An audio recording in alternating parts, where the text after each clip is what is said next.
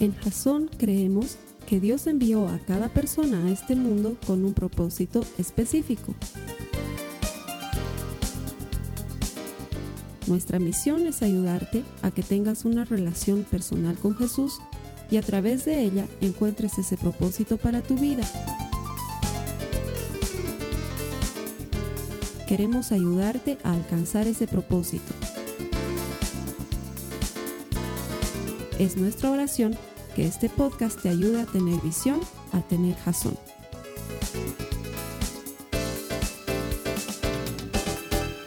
Quiero darte la bienvenida a los servicios habituales que Jason pone en línea. Estamos convencidos que todo el que encuentra a Dios encuentra vida. Y ese es nuestro deseo, ayudarte a desarrollar una relación personal con Jesús de manera que sea tan estrecha que encuentres el propósito que Dios tiene para tu vida. El propósito de Dios siempre es mejor que nuestro propósito, su plan es mejor que nuestro plan. Déjate sorprender por lo que Dios tiene para ti. Sabemos que no estás aquí por casualidad, eso no existe. Si estás aquí es porque Dios tiene algo especial para ti hoy me siento privilegiado de ser quien te lo vaya a compartir. Bienvenido y muchas gracias. Estamos en medio de una serie que se llama La brecha de frustración. Para los que no vinieron la semana pasada y se perdieron la, la charla de la semana pasada, lo que habíamos hablado es sobre qué pasa cuando tratamos de arreglar las cosas, cuando tratamos de hacer que las cosas funcionen, pero lastimosamente no lo logramos. Eso nos produce una frustración muy grande. Tratamos de hacer que nuestra pareja esté de buen humor y no lo logramos. Tratamos de hacer que nuestros hijos estén felices y no lo logramos. Tratamos de contentar a nuestro jefe y no lo logramos y eso genera frustración y frustración. De hecho, la definición de frustración que estamos manejando en esta serie, para que la entiendas mejor, es la brecha que existe entre tus expectativas y tu experiencia. ¿Sí? Lo que tú esperabas que te ocurra y lo que realmente te ocurre. Y esto genera una brecha. Y esa brecha se le conoce como frustración. Por eso te frustras. Porque estabas esperando algo que realmente no termina por suceder. Te dicen, te voy a llevar a tomar el mejor helado que hayas probado en tu vida. Vas, te sirven el helado, pruebas y... Helado. ¿no? O sea, tanto me han hablado, cremosito. Helado hasta medio sin sabor me ha tocado, Y la otra persona está ahí súper nerviosa, transpirando, porque también tenía expectativas, ¿no? No sé por qué nos han dado tan feo el helado. La anterior vez que he venido estaba delicioso, ¿no? Y también está frustrada porque sus expectativas eran altas y sin embargo su experiencia ha sido distinta. Y a muchos nos sucede en la vida cotidiana en cosas menos superficiales. Tú esperabas algo del matrimonio y te casas y no había sido así, ¿sí? O te casas creyendo que te has casado con una joyita y el desgraciado había sido un monstruo, ¿no? Al principio trataba bien a tus padres y luego no los baja de esos viejos, digamos, ¿no? Y tú estás frustrada porque esperabas mucho de tu esposo y había terminado por ser más de lo mismo, ¿sí? O a lo mejor has estudiado con mucho interés una profesión porque decías con esto voy a lograr hacer tal o cual cosa y el rato en que empiezas a practicar la profesión te das cuenta que hay muy poco de lo que tú esperabas y mucho de otras cosas y eso te frustra. O no sé, pasa con la iglesia. Has asistido a una iglesia y tú esperabas recibir algo de Dios y lo que recibiste fue muy distinto y te decepcionaste de la iglesia y de los cristianos y ya no quieres asistir porque estás frustrado. Pasa muy a menudo. Nos ha pasado a todos. Y lo triste es que muchos de nosotros lo que hacemos es conformarnos. Como mis expectativas no han sido satisfechas, la vida no era lo que esperaba y sin embargo tengo que seguirla viviendo, lo que hacemos es reducir nuestras expectativas al nivel de nuestras experiencias. Y nos conformamos con una vida apenas vivible. Y es increíble, pero muchas personas se levantan cada día a trabajar en un trabajo que odian, para llevar dinero a un hogar que detestan, para vivir con una persona que no se llevan, y lo único que están esperando es que pasen los años, sin expectativas, sin nada más por qué vivir. O tienen un hijo y dicen, ah, ahora ya tengo razón para vivir y luego el hijo crece y es un malcriado, se olvida de los padres y te frustras. Y entonces bajas tus expectativas al nivel de tu experiencia y dices, no voy a esperar nada. Y sin embargo, todos estamos esperando algo, por más pequeño que sea. Y yo creo que la verdadera solución no consiste en bajar nuestras expectativas al nivel de nuestra experiencia, sino en dejar que Jesús sane la brecha que hay, sane la diferencia que hay. Él llene el espacio vacío y compense lo que a ti y a mí nos está faltando. Y alguien ahí debería haber dicho, amén. Eso es lo que estamos necesitando. Y por eso es que me encanta esta serie y estoy bien emocionado, porque sé que durante las próximas cuatro semanas vamos a aprender mucho más de cómo salir de, de ese estado de frustración en el que muchos vivimos y pasar a un estado de contentamiento que solamente Dios puede permitir en nuestras vidas. Hoy te voy a contar la historia y durante las próximas tres semanas, la última semana no tiene que ver con esta historia, pero hoy te voy a contar lo que realmente debería ser una prédica larga, pero la estamos dividiendo en tres domingos. La historia de tres personajes que aparecen en la Biblia, tres hermanos. Una se llamaba Marta, presumiblemente la hermana mayor, la otra se llamaba María y el otro se llamaba Lázaro. Es un muchacho que se muere y después resucita, una historia fascinante, después te la voy a contar. Pero hoy día vamos a ver un poco de esos tres personajes y vamos a ver cómo cada uno de ellos nos muestra un distinto tipo de frustración que podemos vencer si nos agarramos de la mano de Jesús. El tema de hoy se llama La mayor fuente de mi frustración. Y si tienes Biblia o si tienes tus notas a mano, acompáñame a Lucas 10 en el capítulo perdón, el capítulo 10, los versos 38 al 42. Si tú te estás conectando por primera vez, debajo de mí aparece un botón muy grande donde dice YouVersion, que es el nombre de la aplicación de Biblia que utilizamos para que tengas una Biblia gratuita. Haz clic ahí o arriba a la derecha hay un link que dice Biblia, haz clic ahí, vas a conseguir una Biblia gratis y en tu idioma para que la uses cuando quieras. Busca ahí por favor Lucas 10, 38, acompáñame a este pasaje por favor. Dice la Biblia. Mientras iba de camino con sus discípulos, Jesús entró en una aldea y una mujer llamada Marta lo recibió en su casa. Tenía ella una hermana llamada María que, sentada a los pies del Señor, escuchaba lo que él decía. Marta, por su parte, se sentía abrumada porque tenía mucho que hacer. Así que se acercó a él y le dijo, Señor, ¿no te importa que mi hermana me haya dejado sirviendo sola? Dile que me ayude. Marta, Marta, le contestó Jesús. Estás inquieta y preocupada por muchas cosas, pero solo una es necesaria. María ha escogido la mejor y nadie se la va a quitar. Me encanta este pasaje porque nos refleja precisamente todas aquellas cosas de las que queremos hablar. De hecho, aquí Marta está muy decepcionada. Ahora, no es la decepción más grande del mundo, lo entiendo. Su gran decepción es que ella está matándose haciendo la comida y la pancha de María está sentadita, ¿no? Mirándolo al Señor Jesús ahí, escuchando lo que él habla. Y la otra debe estar en la cocina, ¿no? Yo me la imagino picando las cebollas, digamos, debe mirar de rato en rato. Y claro, ella charlando con Jesús, ¿no? Y yo aquí, friegue que friegue, se me está quemando esto. Y claro. Y Lázaro echó al muerto, digamos, no, Lázaro no aparece. Lázaro no aparece en ese pasaje, pero sí por, pasajes posteriores sabemos que Lázaro es hermano de ellas. Y está decepcionada por esto, porque le toca hacer mucho para atender a Jesús y nadie la está ayudando. ¿sí? Y sin embargo sé que hay muchas cosas peores en la vida que esto. Sé que hay muchas cosas mucho más difíciles. Hay gente que vive frustrada porque pensaba que su matrimonio es para siempre y no, su matrimonio terminó y su sueño de felices por siempre no se cumplió. O hay personas que están frustradas y decepcionadas porque aquel o aquella persona o aquellas personas que debían cuidarlo o cuidarla y protegerla fueron quienes abusaron de él o de ella. Y su frustración es muy grande. Sé que hay frustraciones terribles, sé que hay gente que ha trabajado toda su vida para perder el fruto de su trabajo en días y viven frustrados por eso. Y pareciera que estoy utilizando una cita bien superficial porque Marta está frustrada porque nadie la ayuda. Pero lo que pasa es que el contenido de lo que vamos a ver es bastante práctico y bastante profundo. Nunca pienses que he hecho por tierra o hecho a menos lo que tú hayas vivido. No, al contrario, la idea es ayudarte a que Dios te lleve a vivir de una manera mejor en lo que estás viviendo ahora. Amén. Así que eso vamos a hacer esta mañana. Primer punto, para los que toman notas. La idea es cómo vamos a salir de esto. Lo primero, no debo esperar lo que no puedo expresar. Otra vez te lo digo. No debo esperar lo que no puedo expresar. Y si podemos aplaudirle algo a Marta, es que ella no estaba esperando que le adivinen el pensamiento, porque muchos esperamos que nos adivinen el pensamiento. ¿no? Solo ponemos nuestra cara de idiota y esperamos que la otra persona reciba milagrosamente el don de ciencia y por revelación espiritual te diga, tú estás pasando por esto. ¿no? Solo, solo estiramos nuestra jeta y esperamos que la gente entienda de qué estamos molestos. Eh, de hecho, si, si, algo le podemos aplaudir a Marta, es que ella por lo menos le dijo a Jesús, ¿no? Salió y dijo, Jesús, esta es una pancha, dile que me ayude, digamos, ¿no?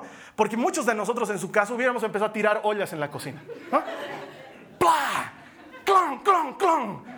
Y hubiéramos pasado por la puerta renegando, y hubiéramos puesto la mesa, nadie, nadie me ayuda, digamos, ¿no? Es como esa esa mamá que ha atendido a su bebé toda la noche y el marido está durmiendo a pierna suelta, ¿no? Entonces son las 6 de la mañana y ella enciende la ducha esperando que suene como cascada, ¿no? Abre la puerta del baño, ¡pum! Y empieza a caminar furioso. Porque si ella está despierta a las 6 de la mañana, todo el mundo tiene que estar despierto a las 6 de la mañana, porque ella está frustrada. ¿Sí? Muchos de nosotros hubiéramos hecho eso. Hubiéramos empezado a indirectear. ¿Está buena la charla? Clac, clac, clac, clac. Clac, clac, clac, clac. Si algo le podemos aplaudir a María es que, ¿sabes qué? Expresó lo que le estaba pasando. Muchos de los problemas que tenemos en esta vida son sencillamente porque no decimos las cosas. No me gusta esto. No me hables de esta manera. No te portes así. Me molesta que hagas tal cosa. Ahora, sí, sé que hay del otro equipo, sé, que hay de las personas que se quejan de todo. No estoy diciendo que te quejes, estoy diciendo que expreses tu malestar, que no esperes que la otra persona adivine. ¿No es cierto? Llega con un regalo, abre sorpresa. Ah, ¿qué pasa? No, nada. ¿No te gusta? No, sí me gusta. ¿No es tu color favorito? Sí, es mi color favorito. ¿No es más fácil decir, no me gustan las sorpresas, no me regales ropa, dame la plata? ¿No es más fácil? Llévame a comprarme a mí solita. ¿No es más fácil? No. Hay que ponerla difícil. Llegamos a comer. ¿Qué pasa? No, tengo... no está bien. ¿Qué ¿Está, ¿Está frío? No, está, está caliente. No puedes decir, no me gusta el puré. Listo. No hagan puré. Listo. Fácil, sencillo. Marta agarró y fue donde Jesús y le dijo, Señor, ¿no te importa que esta no me ayude? Dile que me ayude. Y lo que me encanta es que va y se lo dice a quién. Al único que realmente puede solucionar el problema. Porque muchos de nosotros expresamos nuestra frustración con la persona equivocada. Estamos frustrados y molestos y adivinen a quién se lo decimos. A quien menos se lo tenemos que decir. Resulta que te has peleado con tu marido y vas donde tu mamá. ¿No? Genial. ¿De qué estás así, hijita? Ay, es que el fulano me ha hecho tal cosa. Yo te dije, mi amor, no debías casarte con él. Lo peor es que la, chica vuelve a la casa, se abuena con el marido y la mamá lo odia al marido, ¿no? Ya está fichado de por vida. Porque en lugar de llevarle tus frustraciones a quien realmente debías llevárselas, se las llevaste a la persona equivocada. O estás frustrado con tu jefe y en lugar de manejar el tema en tu oficina, vas y lo quieres arreglar en tu casa. Y estás llevando el problema a un ámbito equivocado. No, Marta hizo lo que tenía que hacer. De hecho, he escuchado muchas prédicas en las que hablan de este pasaje y de Marta. Y muchos dicen, ay, Marta, Marta, Marta. La ocupada y afanada de Marta. Ocupada y afanada, ocupada, ocupada. Y yo les digo, Marta, si Marta no estaba cocinando, ¿quién cocinaba? O sea, ¿cómo no iba a estar ocupada si lo había invitado a cenar a Jesús? En esa época no había delivery, ¿no es cierto? No podías agarrar y llamar, por favor, tres porciones de sushi. No, no había eso, ¿no? ¿Eh? Alguien tenía que cocinar. Entonces como que medio que la culpamos demasiado a Marta, cuando en realidad Marta lo que está haciendo es sencillamente aquello que tenía que hacer porque alguien le tenía que dar de comer a Jesús, porque alguien había invitado a cenar a Jesús. Entonces el problema de Marta no es que estaba muy ocupada.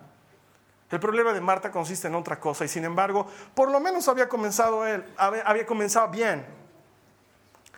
Ahora, quiero que asumas esto, que es lo mismo que Marta necesitaba asumir. ¿Has escuchado la respuesta con la que se encuentra?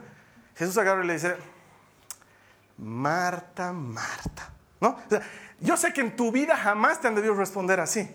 Si alguien, si alguien me dijera, Carlitos, Carlitos. Ese segundo Carlitos ya me hace entender que algo ha pasado, ¿no? Y peor si utiliza Carlos Alberto, Carlos Alberto. O sea, son cinco horas de conversación.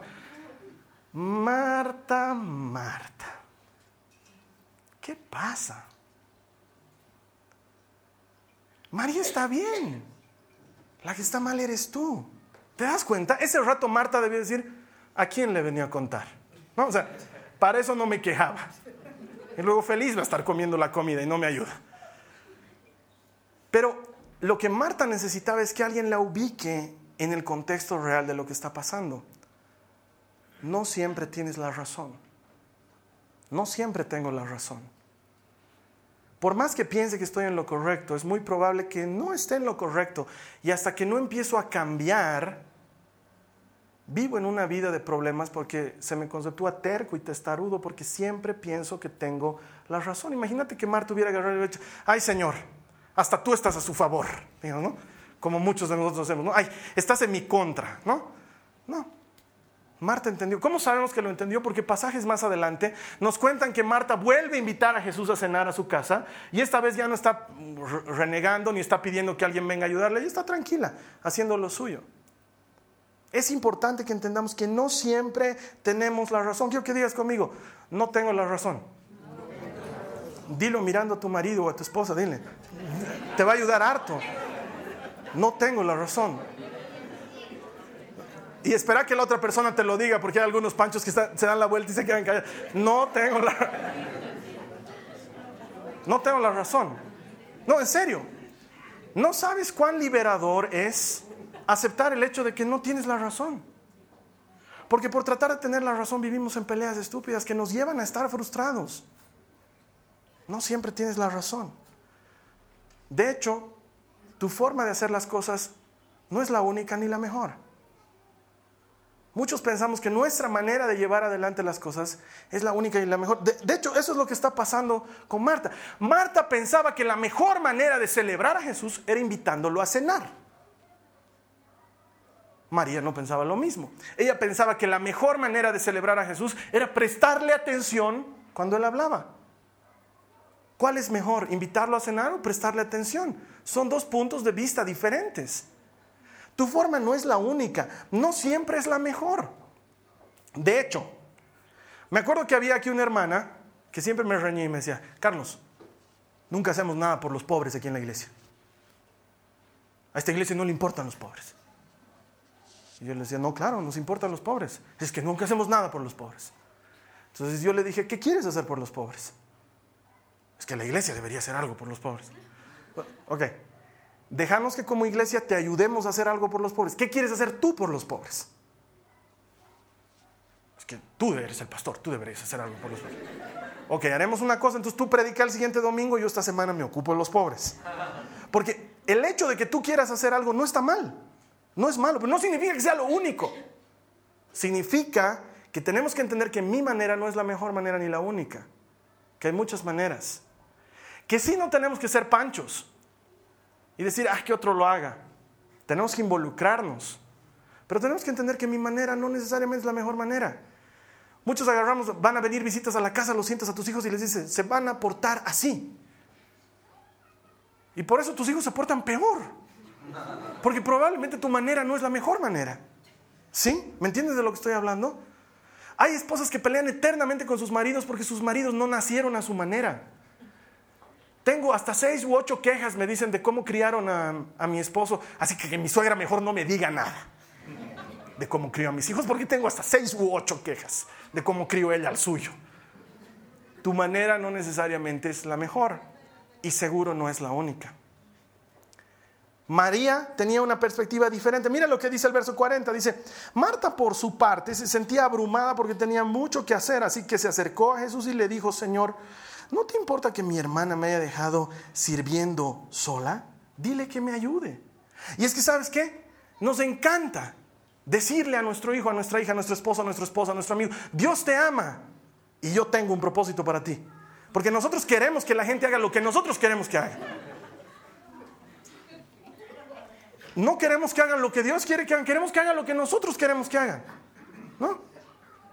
Entonces queremos que nuestro hijo vaya a la iglesia como nosotros queremos que vaya a la iglesia. Y por eso nos peleamos con el hijo. Siempre les digo a los papás, no, no, no obliguen a nadie a venir a Jasón. Que la gente venga porque quiere venir. No lo obligues a tu marido. Porque si quieres que vaya a la iglesia como tú quieres que vaya a la iglesia, probablemente vayas a tener un problema. Y lo vas a llevar y lo está todo idiota en el servicio, ¿no? Levanta las manos. ¿Ya va a acabar? ¿Ya va a acabar? ¿Qué rato predica el petizo? Oye, si me has dicho petizo, te reprendo en el nombre de Jesús, no tienes derecho a decir eso. Soy promedio, es otra cosa.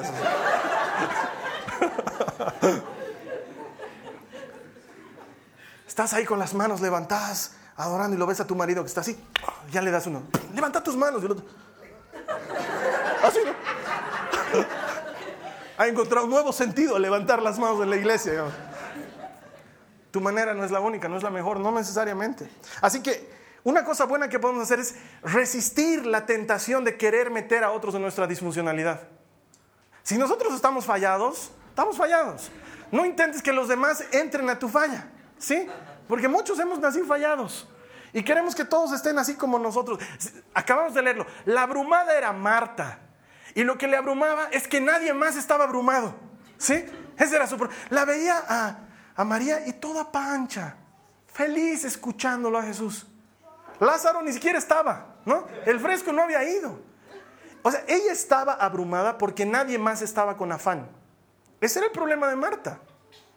Y muchos de nosotros queremos que los demás sean desgraciados como nosotros, ¿no? Te peleas con alguien y quieres que todos se peleen con esa persona, ¿no? Entonces de repente tú le saludas a esa otra persona y la otra que se ha enojado, ah, o sea, no estás de mi lado.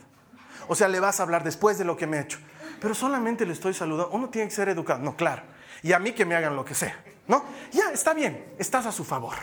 ¿No? Entonces, pues es grave porque tu cercano se pelea con alguien y tú tienes que pelearte también con esa persona. Porque queremos meterlo en nuestra desgracia. Cuando eres miserable, quieres que todos sean miserables.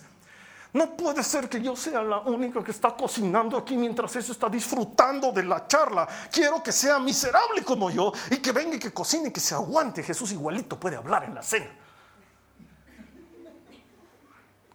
Pero muchos somos así. Muchos somos así. ¿Ves un empleado que está feliz en la oficina? ¿Cómo estás? Bien. ¿No te ha reñido el jefe? No, es que es un desgraciado. Ya te va a reñir. Ahorita te está tratando bien porque eres el nuevo. Espera que te conozca. Es un maldito. Bien maldito es.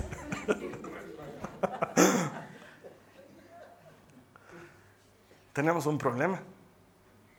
Probablemente la gente no lo tiene. Es más, mi esposa siempre me decía esto desde que éramos muy changuitos, porque yo la conozco hace más de 23 años a mi esposa. Ella me decía, Carlos Alberto, si más de uno te dice que tiene, tienes orejas de burro, anda, mírate al espejo. No vaya a ser que tengas orejas de burro.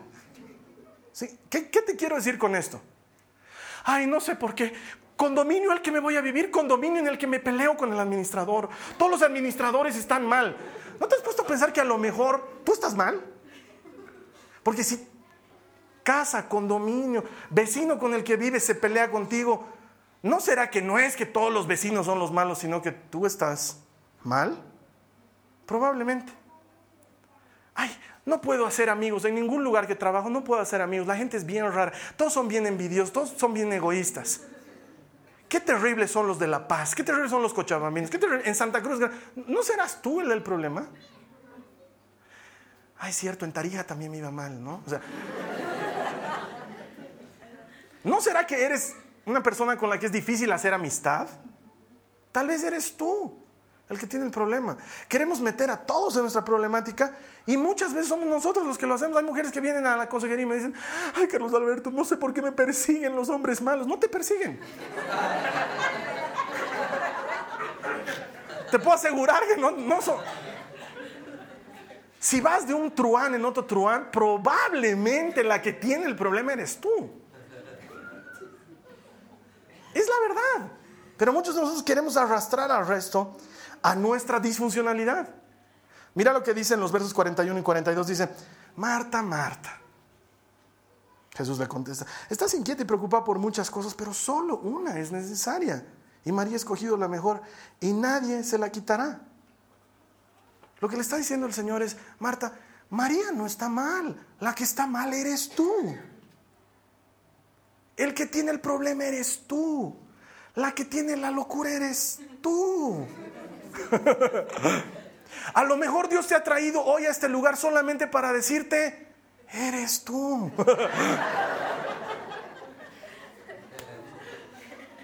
es que es verdad. Tal vez soy yo el del problema y no los demás. Y no tiene nada de malo que como Marta asuma la realidad, porque Marta podía haber dicho un ratito, un ratito. Se me va, señorito de esta casa. Ahora, yo me imagino, a ver, pónganse a pensar, ¿ustedes creen que Jesús estaba ahí por hambre? No, no, ¿ve? de hecho, Jesús es experto en comer. O sea, yo me imagino que si lo votaban a Jesús, Jesús hubiera hecho un ratito, Marta, a ver, hablar con Pedro y con Felipe y preguntarles lo que soy capaz de hacer con cinco panes y dos peces. O sea, de pasar hambre no voy a pasar hambre. El problema es tuyo. Estás ocupada en algo que no necesariamente es lo correcto. Y es que muchos de nosotros encontramos nuestra mayor fuente de frustración con los demás en aquello que desconocemos de Dios. Te explico no sabemos lo que Dios quiere para nosotros. Y como no lo sabemos, nos frustramos con las demás personas. Es una cosa común. De hecho, Marta pensaba que cocinar, limpiar, preparar la mesa era lo que tenía que hacer para Jesús. Según ella, eso es lo que Jesús estaba esperando de ella. Pero cuando Jesús le habla, le dice, no, hay una sola cosa importante, Marta. El asunto no es la cena. No vengo por la comida, vengo porque quiero pasar tiempo contigo. Muchos de nosotros creemos que estamos haciendo algo importante para Dios sin pasar tiempo con Dios. Sin entender que Él no necesita un predicador, no necesita un ministro de música, no necesita un abogado en su oficina que esté hablando de Jesús todo el día o un arquitecto que esté bendiciendo las columnas todo el día. No, Puede ser un ingeniero tranquilo allá afuera y calcular cosas para puentes, tranquilo, sin necesidad de, sin que nadie vea ir a tallarle Jesús en el fierro de construcción, ¿no? Para que tenga que ser cristiano de alguna manera, ¿no? Yo antes era así. Mi primera tarjeta de presentación, cuando, cuando tenía que trabajar, mi primera tarjeta de presentación decía todo lo que hacía presentador de televisión no sé qué cosas, pero como era cristiano, entonces tenía que ponerle algo de Jesús. No, en mi tarjeta entonces a un lado había una carita feliz que decía Jesús te ama. Esas tarjetas están rotas y olvidadas. No porque no quiera que la gente sepa que Jesús les ama. No tiene que ver una cosa que... No soy más cristiano por ponerle eso a mi tarjeta. No soy más cristiano porque en mi auto hay un sticker grande que dice, hoy hablé con Jesús. Si eres cristiano, tócame bocina.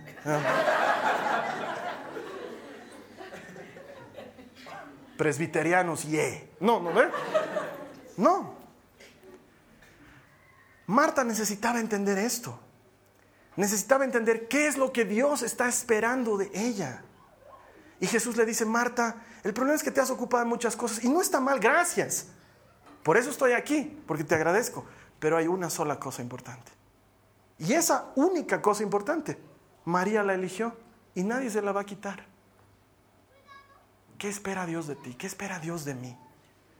Eso puede sanar tremendamente la frustración. Porque a lo mejor tú crees que Dios está esperando una cosa de ti que Él no está esperando. Es como el tema de Pedro y la lavada de pies. No, Señor, a mí no me lavarás. Haz que si no te entro, no. Si no te lavo, no entras en mi club. Entonces lavame entero, Señor. No. Club de pies es mi club. Solo quiero lavar tus pies. ¿Qué quiere hacer Jesús contigo? ¿Qué quiere hacer Jesús contigo? Necesitas entender eso para que la brecha de frustración se llene. Muchos de nosotros vivimos haciendo cosas que pensamos que sirven para agradarle a Dios y probablemente nos hemos olvidado de agradarle por pasar tiempo con Él sencillamente. Y eso es lo que le está diciendo Jesús a Marta. Mira, es importante, es vital que atendamos la necesidad a partir de lo que la necesidad es. La necesidad de Dios, su única necesidad, es pasar tiempo contigo. ¿Cuánto tiempo le dedicas? En la última semana, dime en qué has gastado tu tiempo, en qué has gastado tu dinero, y yo te puedo decir a qué Dios sigues. Así de sencillo. Porque a lo que le pones tu corazón, probablemente es porque allí está tu tesoro. Y Jesús lo único que necesita es que pases tiempo con Él. Y nosotros necesitamos ser ese tipo de influencia para los demás. Me encanta porque Jesús agarra y le enseña a Marta que Él cree en ella. Y si tú quieres ser de influencia sobre alguien más, no es jalándolo de la oreja para que venga a la iglesia, no es jesuceándole todo el día, como te digo, ¿no? hora de almuerzo, vamos a orar para que esta comida no entre con maldición. No, si alguien ya ha comido, padre, padre, perdona. Mis hijas bendicen la comida comiendo. Tienen seis y tres años. Y decimos, ¿quién va a bendecir la comida? Y ellas ya están comiendo. Yo, dice la María Joaquina. Señor Jesús, te doy gracias por ti, por mi papá. ¿Qué le va a decir? Suelta, suelta ese pedazo. Esa carne está maldita, hija, suelta. No sabemos con qué cuchillo la cortaron. No. Yo lo que quiero es que mis hijas se acerquen a Jesús. No quiero espantarlas de Jesús. Pero vemos algunos que andamos espantando a las demás personas de Jesús. Si quieres ser de verdadera influencia, este es un principio de liderazgo. Si quieres ser de verdadera influencia sobre los demás, la forma más efectiva es que les demuestres que confías en ellos. Si tú les demuestras que crees en ellos, ganas influencia con las personas, los ayudas a ser mejores. Y eso es lo que está haciendo Jesús con Marta, ni más ni menos. Porque si se dan cuenta, les ay Marta, qué sonza. Marta, hay una sola cosa importante. Ven, unite a nosotros. Eso es lo que le está diciendo Jesús. Así que no permitas jamás que tus expectativas te priven de lo que Dios tiene preparado para ti. Si vienes a la iglesia y vienes con la idea de que vas a recibir poco, hermano, podemos traerlo también aquí a Marcos Witt que se disfraza de payasito y que haga malabarismos mientras canta Renuévame. Igualito vas a salir, qué porquería, qué macana. Si esperas recibir poco, vas a recibir poco. La idea esa de como he recibido poco, ahora tengo que bajar mi nivel de expectativas es pésima, es la peor idea del mundo, porque hay muchas cosas en esta vida que tienen que ver con cuánto esperas esas cosas.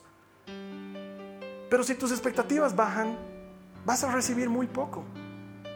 Y no es la manera de solucionar las cosas. De hecho, no es la manera de Jesús. Mira otra vez el verso 41 y 42. Dice, Jesús le está diciendo, estás inquieta y preocupada por muchas cosas, pero solo una es necesaria. María ha escogido la mejor y nadie se la quitará.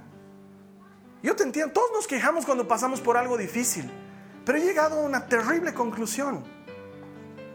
Los momentos difíciles están ahí para que nos acerquemos a Dios. No lo entiendo. No sé por qué los seres humanos somos tan burros. Pero nos tiene que pasar algo doloroso para que nos acerquemos más a Dios. Nos tiene que pasar algo difícil para que oremos. Nos tiene que pasar algo duro para que leamos la Biblia. Entonces muchas veces creo que esa brecha que hay entre tus expectativas y tu realidad es la única manera en la que Dios puede acercarte, acercarse a ti. Y creo que muchas veces lo que Él en realidad hace es en lugar de subir al nivel de tus expectativas, Él hace que bajes incluso más abajo de tu realidad. Y cuando estás dolido y cuando estás triste y cuando estás pasando por algo difícil, ahí te das cuenta que sin Dios no podrías haber salido adelante.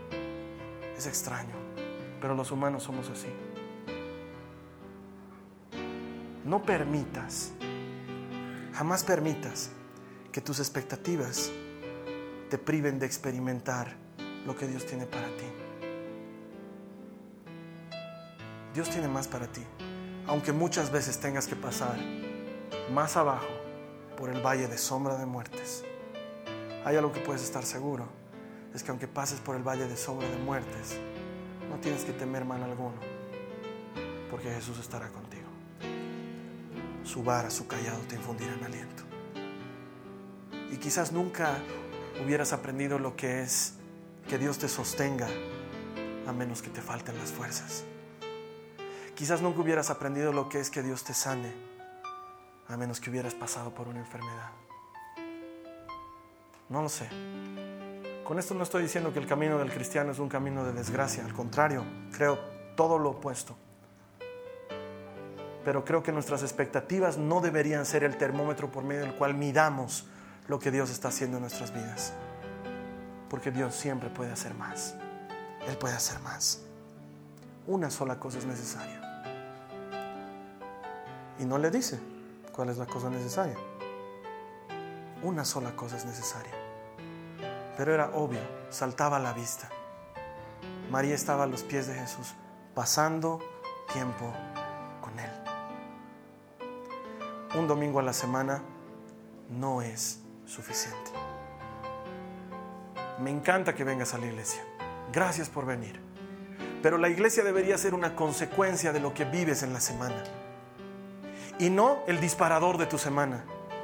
Hay gente que me dice, yo vengo a recargar pilas a Jason, felicidades, bien me gusta, pero no es la idea. A Jason deberías venir, deberías venir a compartir lo que Dios ha hecho contigo en la semana, en señal de gratitud, como ofrenda. Jason debería ser el lugar donde tú vienes o la iglesia a la que vayas, el lugar al que tú vas a vaciar tu corazón de lo que Dios depositó en la semana, no al revés. Si tú vienes a agarrar fuerzas a Jason, déjame decirte, te falta comunión con Dios. Tenla a diario. No te conformes con lo que te predica un predicador aquí adelante. Porque lo que te predica el predicador aquí adelante es lo que Dios le dijo a él primero. ¿Te das cuenta de lo que te estoy diciendo? Es como que mi mamá me mande a decir que me quiere por medio de otra persona. No, yo quiero que ella me lo diga. Y no que me mande a decir por medio de otra persona que me quiere. Es como tener una relación por WhatsApp con mi esposa. Maldito WhatsApp. ¿No ve? No, no. Yo quiero que mi esposa me bese, no quiero que me mande un emoticon de beso. Eso está bien para mis amigos, amigas, para ninguno. ¿Me entiendes de lo que estoy hablando? Relacionate con Dios a diario. Hay una sola cosa importante. No hay más. María la eligió bien, dice Jesús. Nadie se la va a quitar. Vamos a cerrar nuestros ojos. Te voy a invitar a que te quedes con nuestro anfitrión en línea. Él te va a guiar a una oración, a un momento de oración especial. La siguiente semana vamos a estar viendo qué sucede cuando te frustras porque Dios no cumple tus expectativas. Uh, puede pasar. Eso lo vamos a ver la siguiente semana. Te espero aquí conectado en línea. Gracias por seguirnos. Esta ha sido una producción de Jason Cristianos con Propósito. Para mayor información sobre nuestra iglesia o sobre el propósito de Dios para tu vida, visita nuestro sitio web www.jason.info. Allí encontrarás muchos recursos para animarte en tu relación con Dios, enseñanzas, nuestro blog, prédicas y mucho más. Te lo deletreamos www.jazon.info. También puedes visitarnos en nuestro sitio en Facebook www.facebook.com barra Que Dios te bendiga abundantemente. Muchas gracias.